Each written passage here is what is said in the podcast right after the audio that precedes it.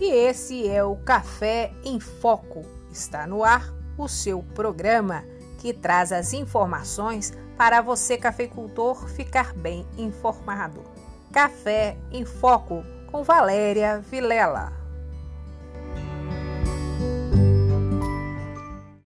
Olá, está no ar o Café em Foco, seu informativo semanal sobre o mundo da cafeicultura e o que interessa para você, cafeicultor, tornar-se mais informado e ter lucratividade com a sua safra.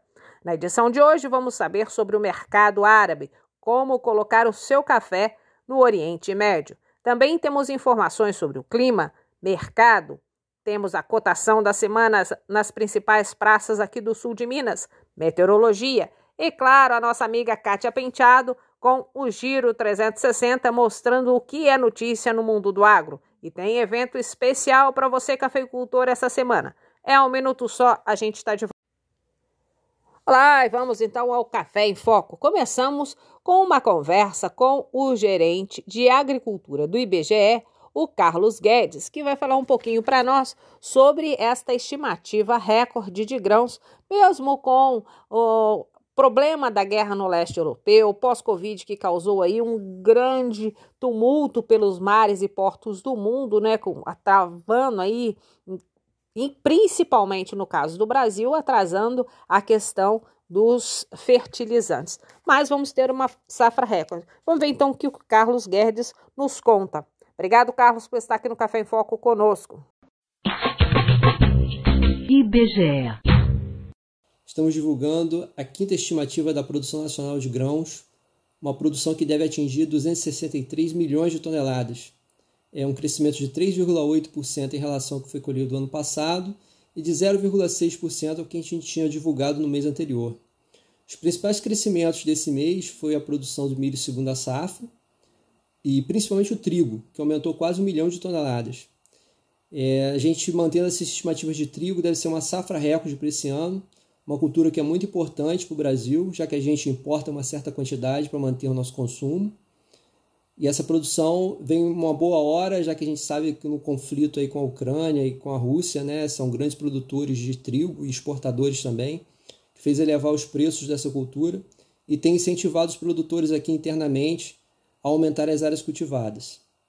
O milho é uma outra cultura que deve ter um recorde na produção nacional esse ano, as condições climáticas estão muito boas para o desenvolvimento da cultura e até o momento nossas estimativas são 112 milhões de toneladas. A soja teve uma pequena variação, a cultura está praticamente colhida e a gente não deve ter grandes variações é, daqui para frente na produção de soja. As culturas de segunda safra, de certa forma, é, apresentam um bom desenvolvimento. Né? É, o feijão também, a gente está recuperando o feijão de segunda safra, da safra que a gente teve ano passado, né? que a gente teve problemas climáticos. Esse ano a gente deve colher uma safra muito boa, em termos de 1,4 milhões de toneladas. É, tivemos uma redução na produção de café esse mês, né, principalmente em Minas Gerais, que é o principal estado produtor. O café vem apresentando problemas climáticos desde o ano passado. Né? Esse ano é um ano de bienalidade positiva, onde a gente devia ter um crescimento bem maior do que a gente está tendo na safra desse ano. Né? É, apesar dos preços elevados, os problemas climáticos realmente atrapalhar um pouco a cultura do café esse ano. IBGE. E agora, é, depois dessa conversa com o Carlos Guedes do IBGE, nós vamos conversar com o Ricardo Abreu, que está participando de um projeto muito interessante da CNA com a FAENG e que acontece na próxima semana, exclusivamente explicando para você, cafeicultor, como colocar o seu produto lá nos Emirados Árabes.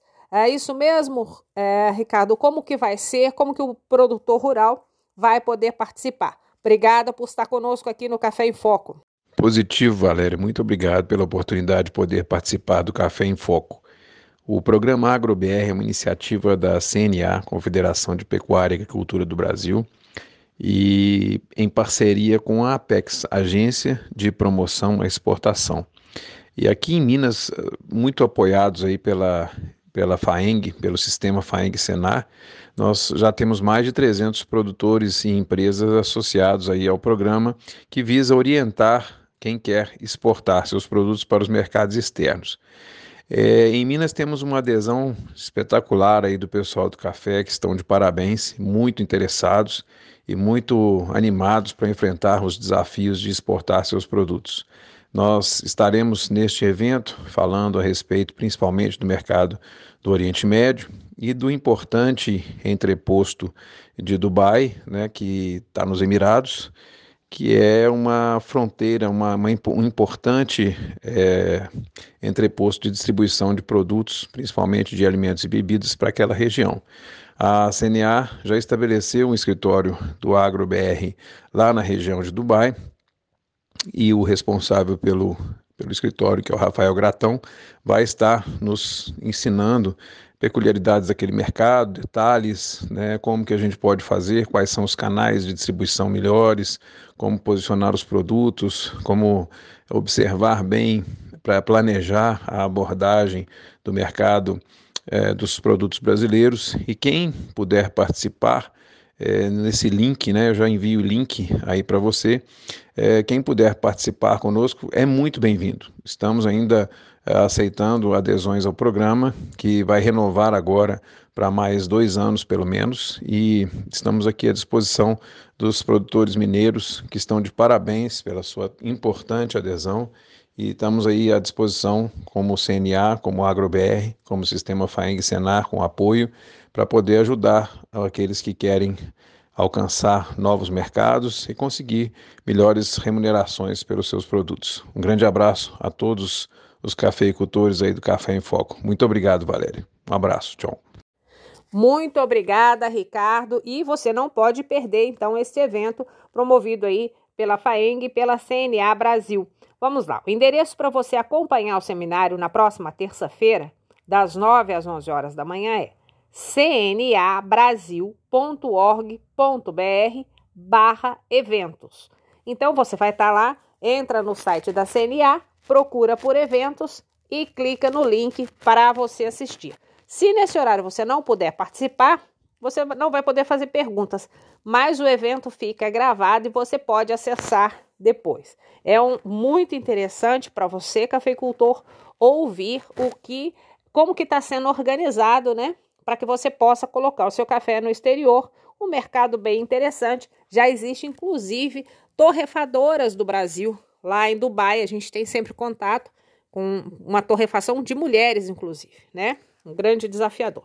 Bem, nós vamos para o intervalinho e daqui a pouquinho a gente tem mais informação para você, cafeicultor, aqui no Café em Foco. É um minuto só.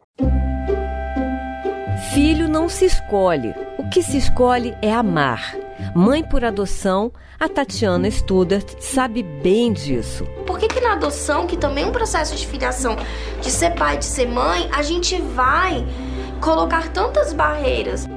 Hoje no Brasil, cerca de 4 mil crianças estão disponíveis para adoção. 16% delas têm algum tipo de deficiência e a espera por uma família é mais longa. O secretário nacional dos Direitos da Pessoa com Deficiência, Cláudio Panoeiro, tem uma mensagem para você. Antes de estabelecer um modelo padrão da criança que querem, conheçam a realidade e deixem que o coração decida. Escolher adotar é escolher amar. Semana de mobilização para adoção. Ministério da Mulher, da Família e dos Direitos Humanos. Governo Federal. Obrigada, Kátia. Daqui a pouquinho a Kátia tem mais informações para nós ela que andou dando uma passeada lá durante a AgriShow, conversou com muita gente, está trazendo ao longo dos programas aqui informações para vocês. Agora nós vamos saber como que fica a meteorologia para o Sudeste durante essa semana. O cafeicultor está de olho na meteorologia, né? Afinal, tem que estar tá com olho na colheita e outro sabendo o que, que vem pelo tempo aí. Boletim agrometeorológico a previsão do tempo para o produtor rural. Previsão para os próximos dias na região Sudeste. A formação de nuvens de chuva será impedida pela predominância de uma massa de ar seco que cobre praticamente toda a região. Essa previsão manterá a restrição de água ao milho segunda safra em enchimento de grãos, principalmente em Minas Gerais onde a umidade no solo encontra-se mais baixa. Por outro lado, o tempo seco continuará favorecendo a maturação e a colheita da cana-de-açúcar e do café. A previsão agrometeorológica é para os dias 13 a 20 de junho de 2022. As informações do boletim são da Companhia Nacional de Abastecimento, a CONAB, e do Instituto Nacional de Meteorologia, o IMET, órgãos ligados ao Ministério da Agricultura, Pecuária e Abastecimento.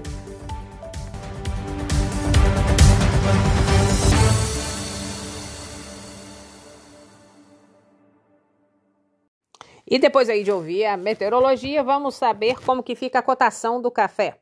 Essa semana fechou o dólar em R$ 5,03. Com esse, é, com essa alta aí de quase um real na moeda americana, nós tivemos alto expressivo, claro, no preço da saca do café. O tipo 4, que é aquele café padrão bolsa de valores, ficou, fechou a semana em 1.281 em Guaxupé, 1.285 em Passos e 1.290 em Varginha. Passos não, Poços de Caldas, desculpa. O cereja descascado fechou a semana em 1449 em Guaxupé, 1460 em Poços de Caldas e 1450 em Varginha. Tipo 6, bebida dura, bica corrida em Guaxupé fechou a semana em 1340, Poços 1.320 e Varginha 1.350 reais. Lembrando que a gente já tem aí, é, de acordo com dados das empresas que fazem o levantamento de safra, 12% da colheita aqui no sul de Minas. Alguns produtores tinham parado de colher o café porque estava dando uma porcentagem muito alta de grãos verdes, mas nessa semana mesmo, com essa friaca que teve aí, teve cidade que registrou geada, 6 graus é, marcando nos termômetros e o produtor voltou para a lavoura para fazer a colheita. Essa diferença grande entre dias muito quentes, né, com temperaturas altas e noites muito geladas, elas também ajudam na qualidade na bebida do café.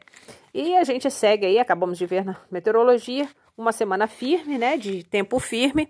Bom, então para quem vai iniciar a colheita. Tem muita gente ainda que nem começou, vai deve começar por volta de julho, agosto, é, a colheita aí nos talhões que estão mais verdes, com maturação mais atrasada. A gente vai pro intervalinho, daqui a pouco tem mais novidades para você. Mãe, você viu que reconheceram o fim da emergência da Covid-19? Vi, filha. Que o SUS saiu mais forte com mais de 500 bilhões de reais investidos e mais de 6 mil novos leitos? Aham. Uhum. E que foram distribuídos mais de 500 milhões de doses da vacina? Esqueceu que eu sou enfermeira, filha? Não só vi como apliquei muitas e vamos continuar aplicando. O Brasil segue com mais saúde e o governo federal continuará garantindo a vacinação para todos. Fique atento às doses de reforço e, em caso de sintomas, faça o teste. Ministério da Saúde, Governo Federal, Pátria Amada Brasil.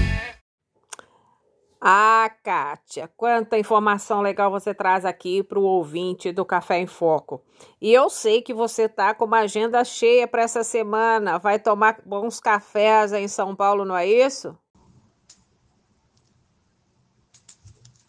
Olá, amigo ouvinte do Café em Foco. Olá, Valéria. Estou aqui com esse friozinho preparando-me para o São Paulo Coffee Festival, que é realizado há mais de 10 anos em diversos países e também na capital paulista.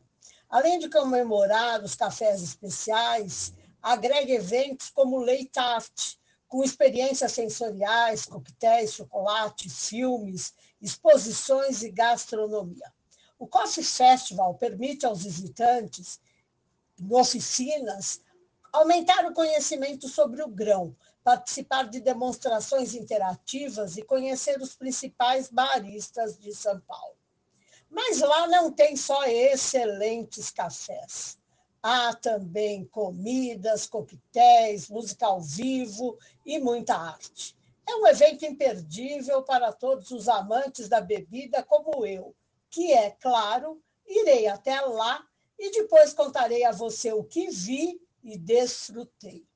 O Coffee Festival acontece de 24 a 26 de junho, próximo final de semana, no, na Bienal, no Parque Ibirapuera. E não esqueça de acompanhar as novidades voltadas a você, produtor rural, e a sua propriedade agropecuária. Acompanhando o Gestagro 360 graus em www.gestagro.com.br e também nas redes sociais. E me despedindo, deixando um abraço e já tomando meu cafezinho, comprova você, cafeicultor amigo, o quanto pensei em você durante a AgriShow. Segue aqui mais uma entrevista sobre tratores para cafeicultura, desta vez com a LS Tractor. Foi um bate-papo ótimo em um restaurante em Ribeirão Preto com a Elton Silva, coordenador comercial em Minas Gerais, e Rodrigo Silva, coordenador comercial em São Paulo. Roda aí a íntegra, Valéria. Elton. Fala a, inteiro. A Elton Otávio Silva. Tá. E Rodrigo Silva. Tá, qual é o teu cargo, Rodrigo? Eu sou coordenador comercial do estado de São Paulo e Minas Gerais. Minas Gerais. E você? Coordenador de vendas também, do estado de Minas. De Minas. Ah, então Minas tem dois coordenadores. É, porque assim, a gente divide um, um espaço em Minas Gerais. Tá. Hoje. Tá, tá ok. Bom, então nós vamos, eh, nós vamos falar dos benefícios de um trator novo no cultivo do café, de máquina nova no cultivo do café, né, para que ganhos traz para o produtor. Quem vai falar primeiro? Olha, a, a maior é, rentabilidade que a gente vê para um produtor que adquire uma máquina nova o benefício né, que a gente pode ver e, diretamente ao produtor seria o consumo de combustível, que hoje né, é o principal vilão do produtor rural. Um combustível que chega a custar aí até às vezes 7,50, 7,60 em determinadas regiões do país, isso traz um, um problema. Né? O consumo de combustível ele é muito grande para uma produção rural. Há uma máquina nova, hoje, por exemplo, nós na LS que temos um trator aí de até 32 velocidades, isso é muito benéfico para o produtor, que você consegue encaixar a marcha certa para a atividade que ele vai vir a, a produzir.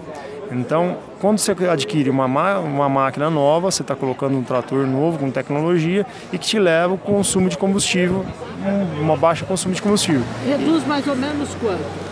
até às vezes 40, 35% a 40%, tá? No custo, no de, custo combustível. de combustível. E isso hoje é um grande fatia aí do que o produtor pode ganhar. Quanto esse custo de combustível é do, do uso, da, do custo total de produção? Você tem ideia? De torno de 30% hoje. Pesado, né? No custo final. Muito pesado, muito pesado. E, então, e, e a máquina antiga, as máquinas são muito velhas, como está aí o, Sim, o plantel de máquinas? É, o plantel de máquinas né, no mercado nacional, hoje ele é um mercado muito defasado, tem máquinas aí de até 40, 35, 40, 50 anos de, de trabalho, né?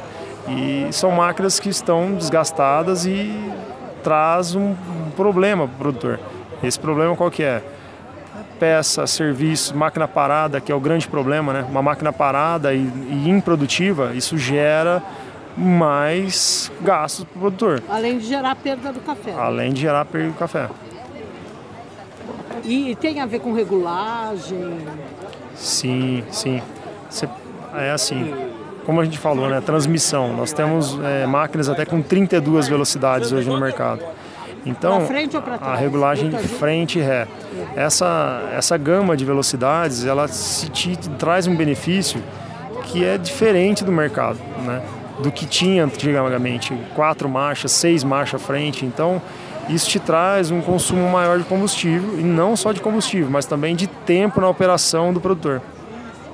E tem também a ver com compactação de solo, a máquina mais nova contribui. Como é que funciona isso? Compactação de solo, ela, café não afeta. ela não está ligada. A compactação de solo não, tá? Porque eh, assim tem que ser uma máquina que trabalha em café mais adensado. Então, a máquina que existia antigamente hoje praticamente é a mesma, né? Com a dimensão, isso dimensão. Mas o que, que a máquina nova ganhou? Transmissão, ela ganhou tomada de força, eletrohidráulica que antigamente era mecânica. Existe até hoje máquinas que são de eletrohidráulica, né? Frente e ré reversor frente e ré. Então são os diferenciais que hoje a tecnologia vem empregando e entregando para o produtor. Maravilha, obrigada. Você está chegando agora na, na LS Tractor. Né? Estou chegando agora na LS. Na, na verdade, não na LS, mas para atender a área de vendas é, e atender a região de Minas Gerais. Né? Outro ponto que a gente pode ressaltar, como o Rodrigo comentou, é os tratores mais novos hoje são equipados com cabines, né?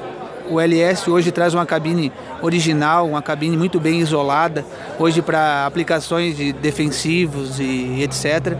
Além de um outro ponto muito positivo do trator na cafeicultura, que é o seu raio de giro, que foi um dos principais atrativos é, do trator LS.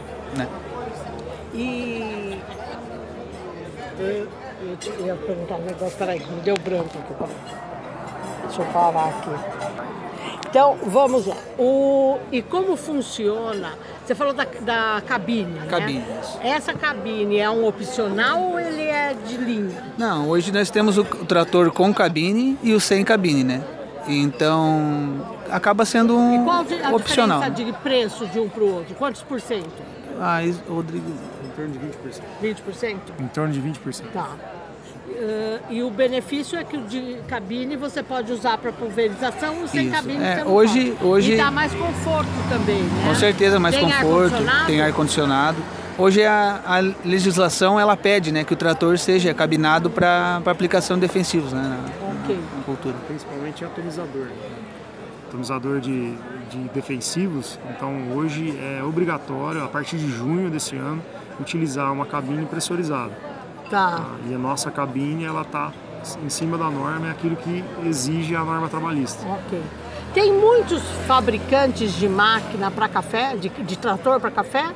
Sim. É, hoje existem, nós estamos aí em 11 a 12, 12, 12 indústrias aí que fornecem e produtos. no ranking vocês estão em que posição? Nós estamos no mercado do sul mineiro ali, né, que é o nosso, a grande fatia de, de tratores aí para café.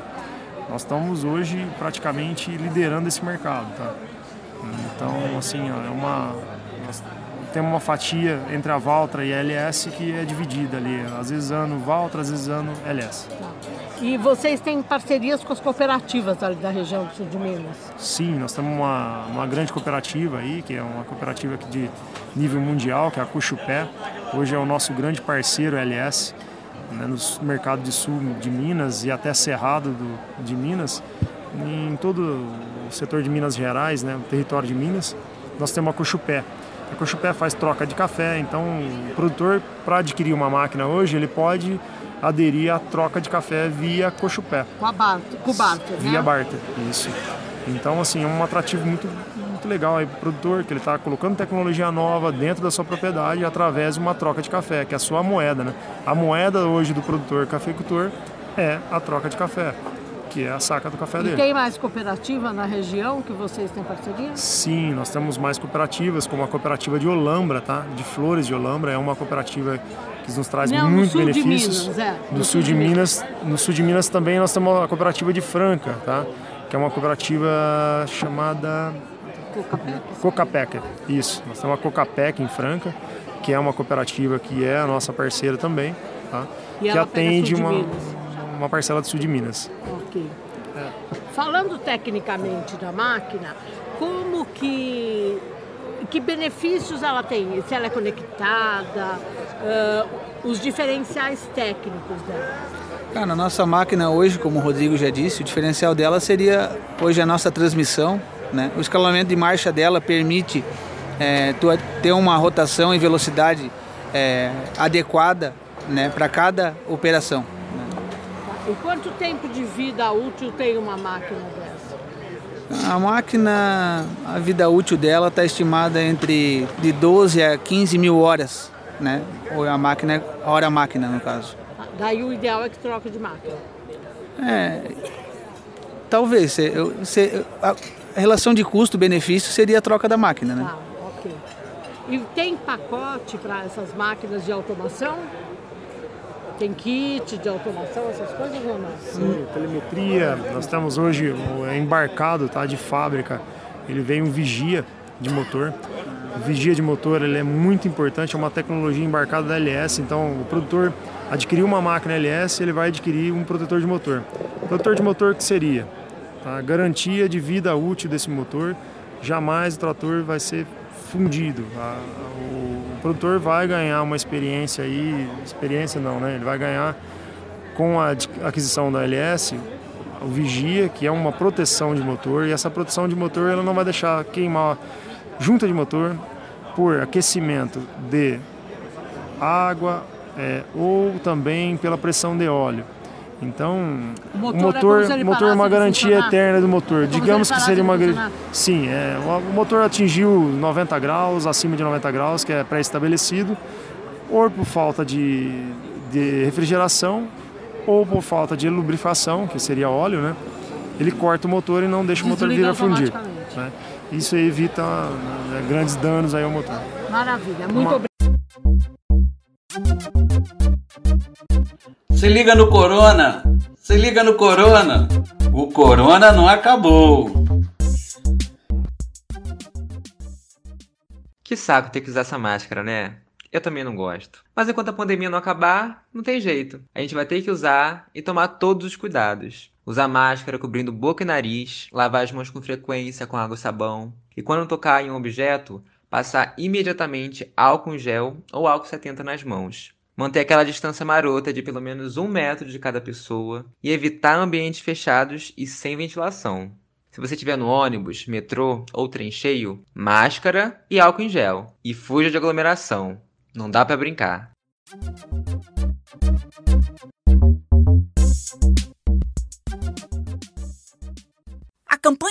No Corona é fruto da articulação entre a Fundação Oswaldo Cruz, Redes da Maré, Frente de Mobilização da Maré, Conselho Comunitário de Manguinhos, Conselho Gestor Intersetorial CGI Teias Manguinhos, Comissão de Agentes Comunitários de Saúde de Manguinhos, Comax, Coletivo Favelas contra o Coronavírus, Jornal Fala Manguinhos, Jornal Cidadão, Wiki Favelas, SEASME e o Sindicato dos Trabalhadores da Fiocruz, Asfoc SN. Somos Fiocruz, somos SUS. E agora a gente vai para uma matéria especial feita pela jornalista Maria Regia, que tem um programa que fala de personalidades é, e destaques pelo Brasil. Desta vez, a reportagem é sobre os indianistas Bruno e Dom Felipe, que foram encontrados esta semana depois de serem assassinados na Amazônia. Obrigada, Régia, por esta brilhante reportagem. No ar, Viva Maria. Apresentação: Mara Regia. Oi, oi, gente amiga desse nosso programa que nesta edição se une às vozes da floresta numa canção que é um testemunho do amor que o indigenista Bruno Pereira sempre teve por seus parentes.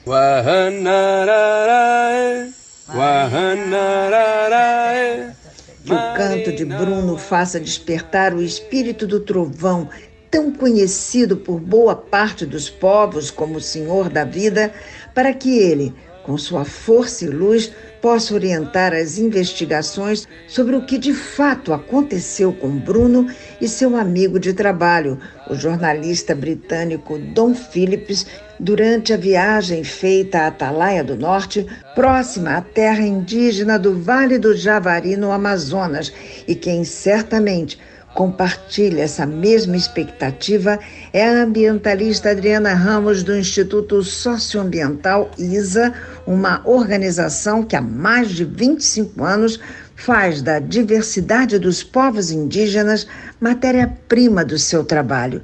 Seja muito bem-vinda, Adriana. Muito obrigada, Mara. Sempre um prazer estar conversando com você. Pois é, Adriana, diante de tantas perguntas ainda não respondidas, como é que você se sente?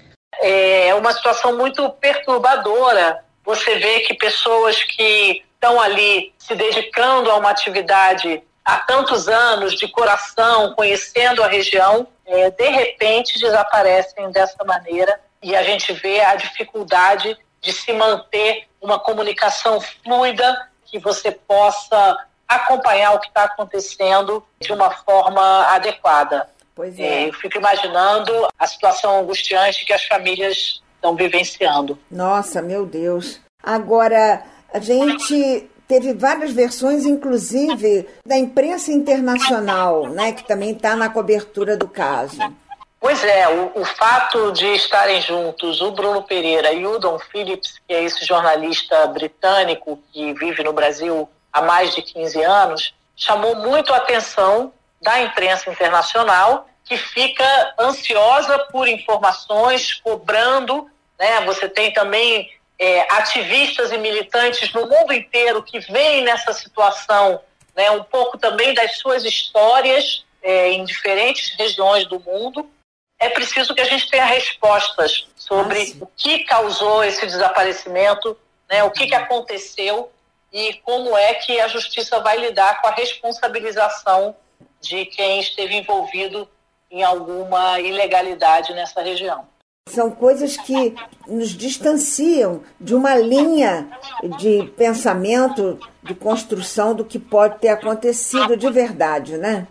Sem dúvida. Nós estamos falando de uma região de povos isolados, mas também de comunidades indígenas de recém-contato, com quem o Bruno tinha né, uma relação de muitos anos, ele que trabalhou mais de cinco anos como coordenador naquela região e que, portanto, conhecem a região. Então, a gente sabe que, apesar da Amazônia ter né, várias situações que podem ser consideradas inóspitas, você tem ali centenas né, de comunidades, milhares de comunidades que vivem na região e quem conhece os seus modos de vida tradicionais também se acostuma a andar na floresta e apesar de todos eh, os eventuais perigos, as pessoas quando estão preparadas, elas é, lidam com isso né, de uma maneira relativamente tranquila. Quando você vê um, uma mochila deixada com um laptop, você sabe que isso não é uma coisa fortuita.